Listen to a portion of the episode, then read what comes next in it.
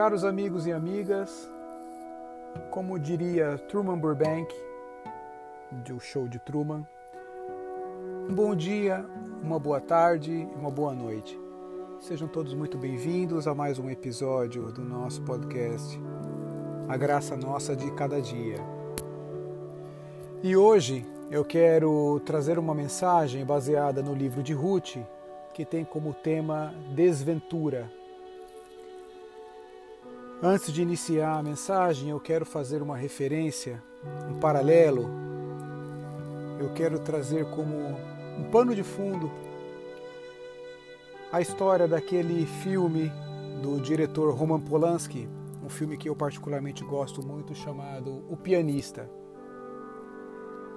O filme, me desculpe aqui quem não assistiu, mas eu vou dar alguns spoilers.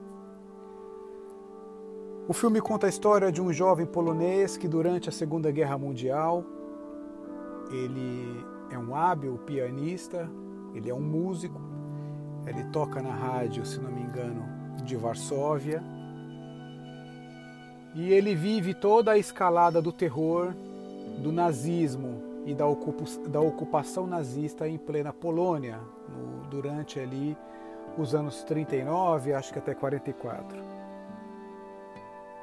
E a história dele resume muito bem uh, o tema que eu quero trazer para vocês e que eu quero trazer para mim também, que é esse tema da desventura. Ele começa, ele tem a vida dele invadida pela violência do nazismo. Ele tem que fugir de casa com os pais, com o irmão, com a irmã.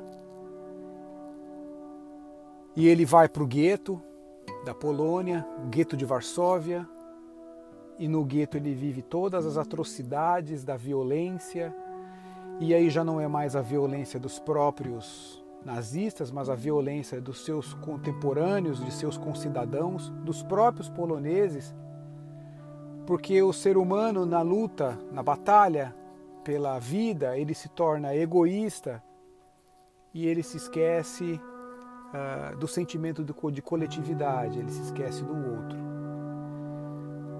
O gueto de Varsóvia é completamente destruído, ele foge em meio aos escombros, assustado por ver a morte de perto, assustado pela violência.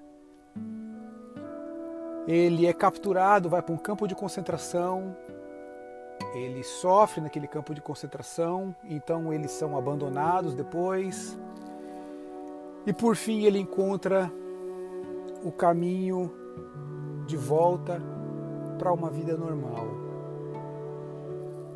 E o filme termina com uma cena bem, ao mesmo tempo, esperançosa, mas ao mesmo tempo triste, que é ele tocando piano de volta na rádio de Varsóvia e um amigo dele entra no, no, no estúdio e ele levanta o olhar, dá um sorriso para o amigo e aquele sorriso imediatamente se torna uma lágrima que escorre dos olhos dele porque ele sabe que a alma dele carrega feridas. O que é desventura, meus, meus caros? Desventura é tudo aquilo que não deu certo. Desventura é toda aquela empreitada que pensada, planejada, meticulosamente delineada, não dá certo. Desventura é o sonho do casamento que se desfaz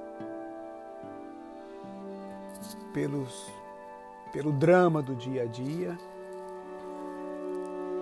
Desventura é um emprego que se conquista com muito suor, que se constrói com muito esforço e que se perde banalmente. Desventura é o sonho, o intento, o desejo de se chegar no lugar, se fazer de tudo para se chegar naquele lugar e não se concluir a viagem.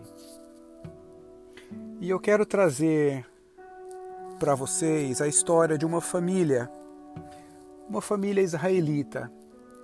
Essa história está descrita lá no livro de Ruth, que, segundo Vitor Hugo, o escritor de Os Miseráveis, possui uma das mais belas histórias da humanidade.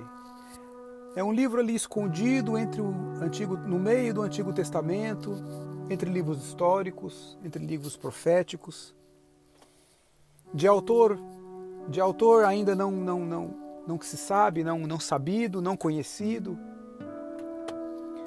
E sem dúvida um dos mais belos livros da Bíblia, e é um livro que conta a história de uma família. De uma família que deixa o drama e encontra a tragédia. Uma família que sai com esperança e encontra a desventura. A história de uma família que busca refúgio e encontra a morte.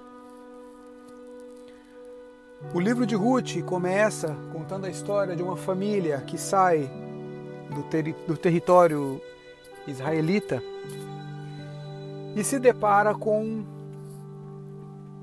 uma tragédia sem precedentes. O livro de Ruth conta a história de uma mulher chamada Noemi e seu marido Elimeleque. Eles saem, o período que eles estão vivendo em Israel é um período de grande calamidade, eles estão atravessando por uma, um período de fome. E por causa desse período de fome, eles deixam a terra deles e vão imigrantes para um outro país. E quando eles chegam nesse país, eles se estabelecem, eles tentam começar uma vida nova.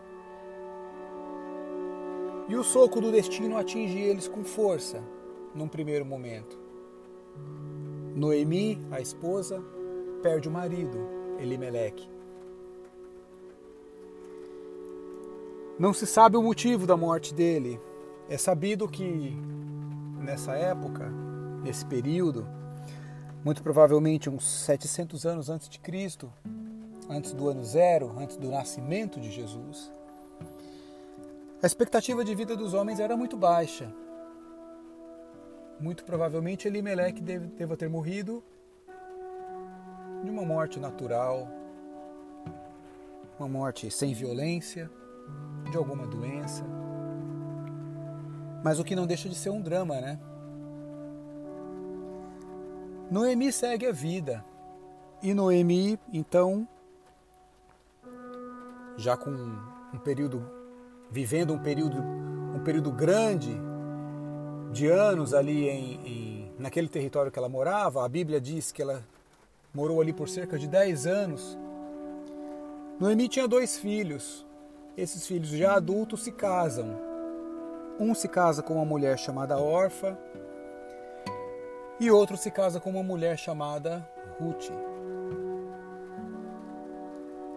Porém, meus amigos, a desventura ela é como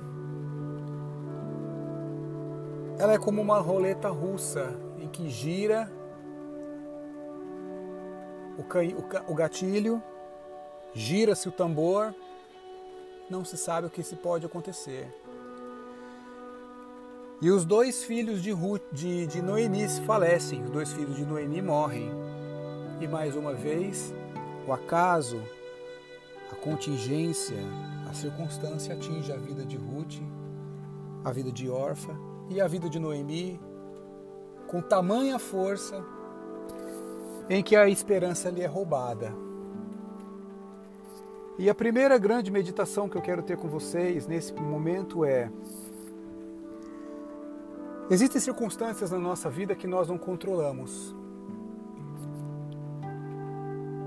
Existem momentos da nossa vida em que tudo dá errado.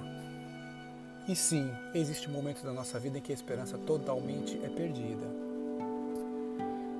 Existem momentos da nossa vida em que a esperança se esvai como uma areia em que você tenta, aquela areia bem fina que você tenta segurar por entre os dedos você consegue conter um pouco, mas pouco a pouco ela vai se esvaindo, se esvaindo até se esgotar.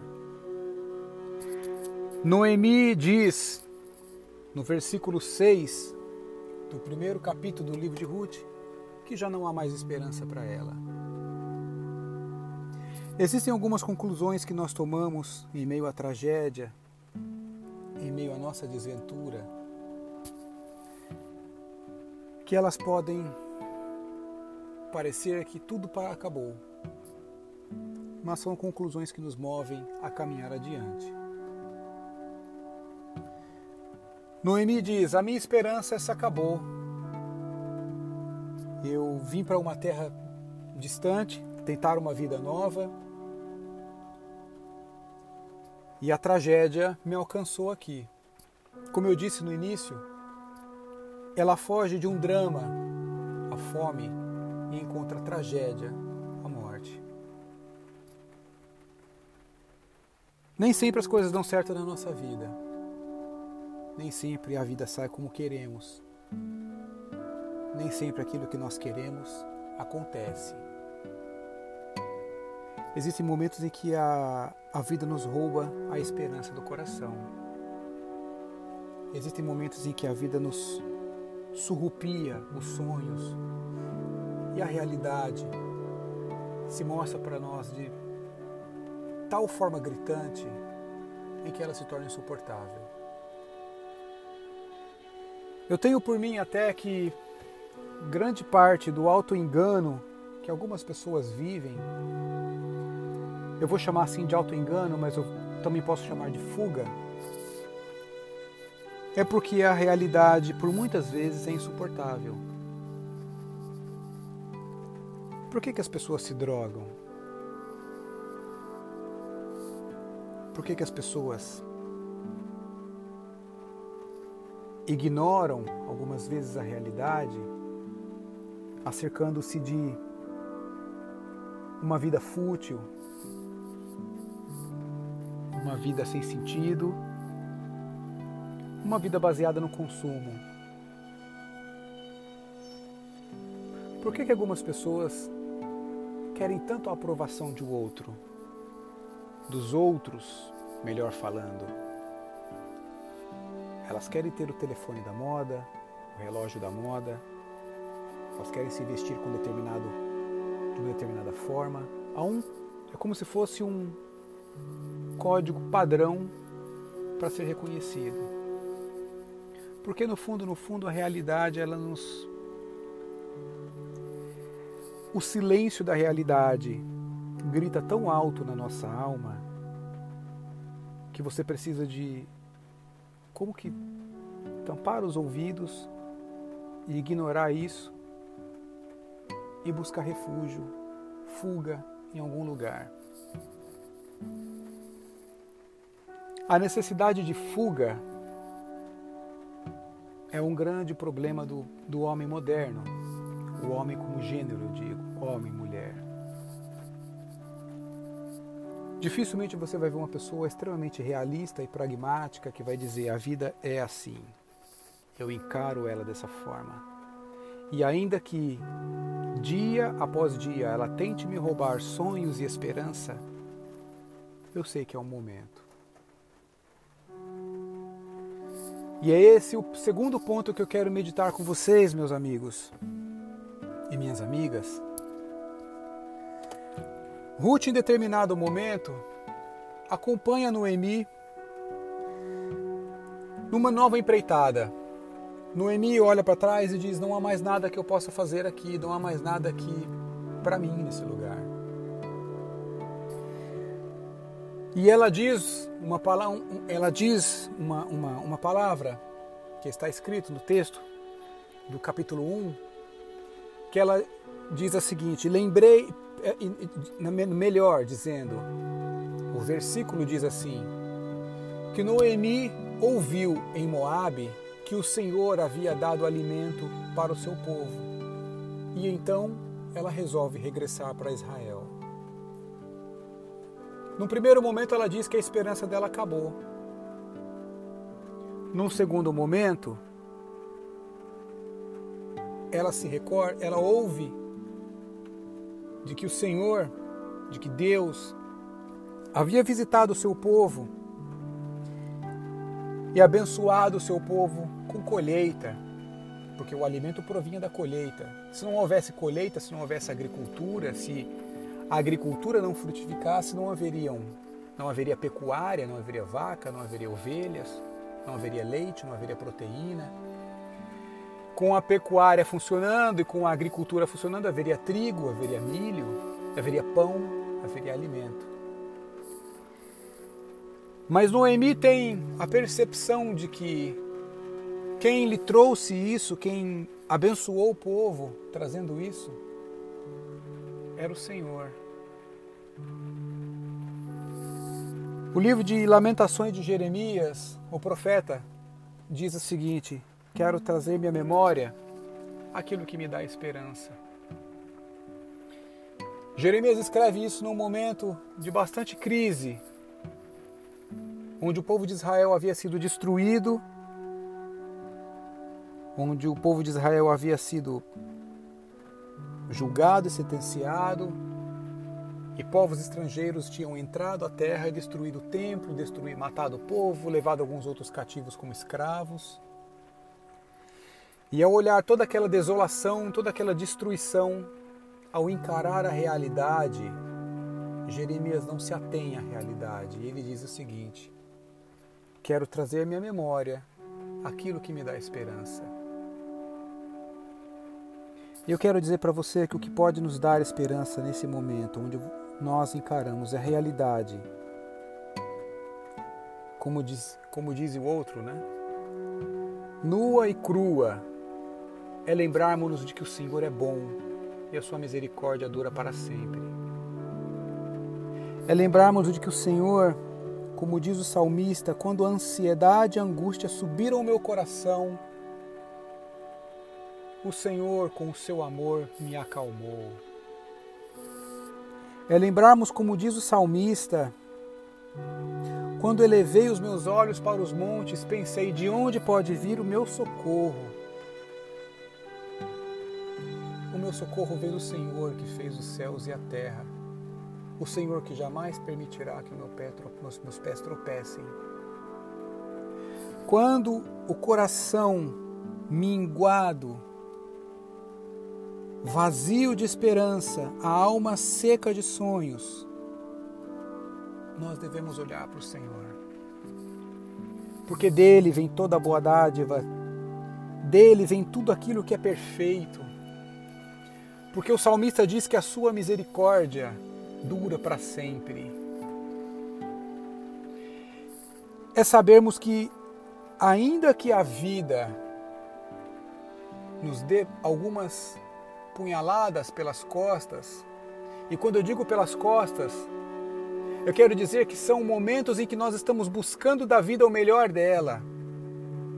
Onde você está buscando desempenhar bem a sua função no seu trabalho, onde você está procurando desenvolver e implementar os seus projetos, onde você está procurando cuidar da sua família, amar os seus, amar seus filhos, amar seu marido, a vida te apunhala pelas costas.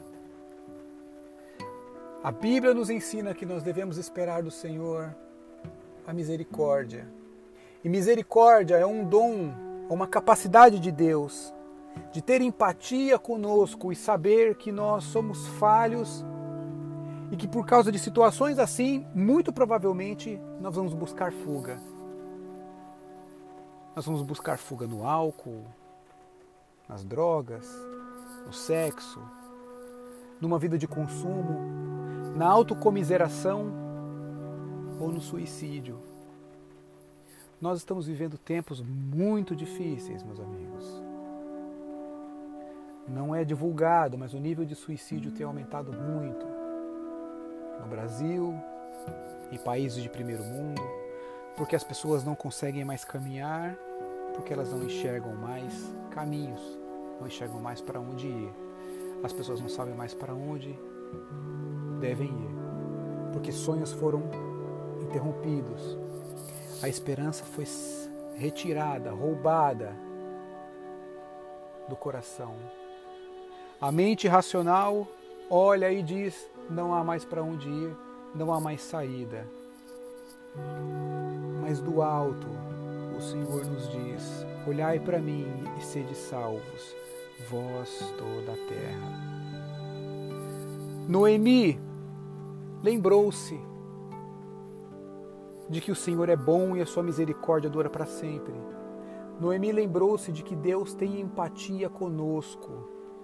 Deus calça os nossos chinelos, as nossas sandálias e caminha conosco nos nossos caminhos. E Ele não nos trata segundo os nossos erros. Ele não nos trata segundo as nossas falhas. Então Noemi toma o caminho de volta para Israel. E nesse caminho de volta para Israel, quando ela planeja seguir adiante, Ruth, a sua nora, viúva de um dos seus filhos, a acompanha. E quando elas voltam para Israel, todas as pessoas começam a dizer: ora, não é aquela que era Noemi? Ela saiu daqui bem de vida e ela voltou agora praticamente com as duas mãos atrás.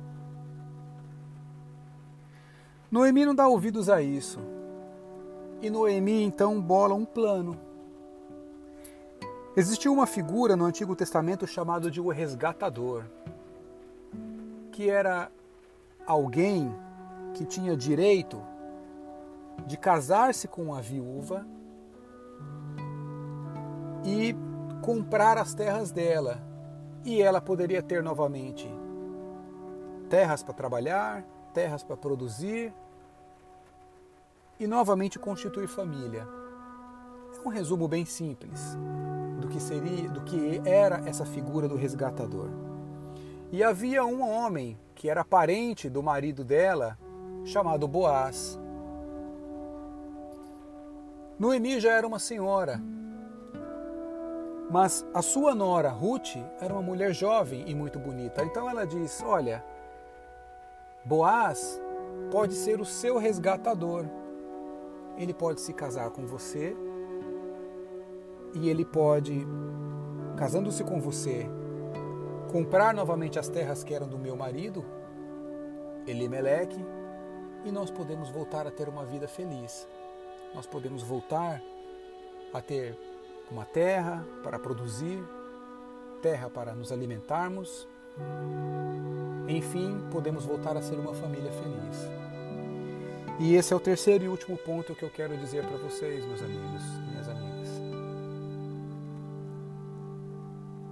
Apesar de todo o cenário de desventura que possamos estar passando, não ignore os propósitos de Deus. Não ignore que Deus tem a pena da história nas mãos. E a pena dessa história, da sua história, da minha história, é escrita por Ele. Com essa pena da história, Deus continua escrevendo os nossos caminhos e os nossos passos. Não ignore os desígnios divinos não ignore os propósitos maiores de Deus. Noemi poderia ter se resignado na sua desesperança. Noemi poderia ter se resignado em sua desventura e tornado-se uma viúva apenas, ter abandonado a sua nora Ruth poderia ter voltado para sua terra, porque Ruth não era israelita. E a história terminaria aí. Uma mulher viúva, infeliz, que os anos consumiriam em amargura e morreria em tristeza. Mas a história não termina assim. De forma semelhante do filme O Pianista, o personagem atravessa todo o horror do nazismo, toda a violência que o resultado daquela guerra trouxe à vida dele, a perda dos pais, a perda dos irmãos, a perda da dignidade, a perda de um lar. Mas a história não terminou ali para ele. E a história também não terminou aqui para nós. A história não terminou para você. Em Deus há esperança. A Bíblia diz que Ele é a fonte de toda a nossa esperança. A Bíblia diz que toda tribulação produz em nós a fé. Toda tribulação produz em nós perseverança. A perseverança produz experiência e a experiência produz a esperança, porque sabemos quem Deus é. As pessoas que mais se chegaram perto dele, que o conheceram ao longo da história, foram aquelas pessoas que entenderam que o passo seguinte, que o plano seguinte, que o tente outra vez, vem do coração de Deus para nós. É como o apóstolo Paulo diz, que ele nos ressuscita a cada dia, porque a cada dia morremos, mas a cada dia ressuscitamos com ele. A história termina, meus amigos, com Boaz, esse resgatador, casando-se com Ruth, dando a ela um novo lar, dando a Noemi uma nova esperança, dando também a ela um novo lar. Mas, como eu disse, não ignore os desígnios e os propósitos de Deus, que são muito maiores dos que podemos pensar ou imaginar. Ele diz: Eu sei o pensamento. Ele diz no livro de Jeremias, o Senhor nos diz no livro de Jeremias assim: Eu bem sei os pensamentos que tenho a respeito de vós, diz o Senhor. Pensamento de bem, não de mal, para lhes dar o fim que vocês tanto querem. Muitos e muitos anos depois, nasce um garoto em Israel esse garoto se torna o maior rei de Israel e o nome dele é Davi. Muitos e muitos anos depois, nasce o Messias em Belém, da família do rei Davi, e o seu nome era Jesus. A quem pertencia, a que linhagem, a que família Jesus pertencia? a família de Davi e a quem, a que família, a que linhagem Davi pertencia? A família de Ruth. Por isso eu te disse, por isso eu lhes digo, não ignorem os propósitos do Senhor, eles são muito maiores. Não se atente à desventura momentânea que você pode estar passando agora. Não importa qual seja a perda, não importa qual seja o tropeço, não importa qual seja a desventura. Certamente há propósitos muito maiores do Senhor que te levarão muito adiante para lhes dar o fim que tanto desejam. Ruth casou-se com Boaz. Da linhagem de Ruth e Boaz veio o rei Davi da linhagem de Ruth e Boaz veio o rei Davi e veio Jesus Cristo. Se eles tivessem desistido naquele momento em que Noemi ouviu que o Senhor havia sido misericordioso com seu povo e voltassem atrás, muito provavelmente Jesus não teria nascido. Pensem nisso. E eu termino esse podcast, essa mensagem, dizendo para vocês que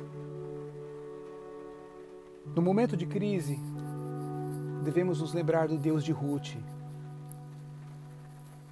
É curioso na história da, na história da, de Ruth, nesse livro de quatro capítulos, você não vê Deus agindo ativamente na vida de Ruth não vê Deus agindo ativamente na vida de Noemi, muito menos Deus agindo ativamente na, na vida de Boaz, os três grandes personagens desse livro.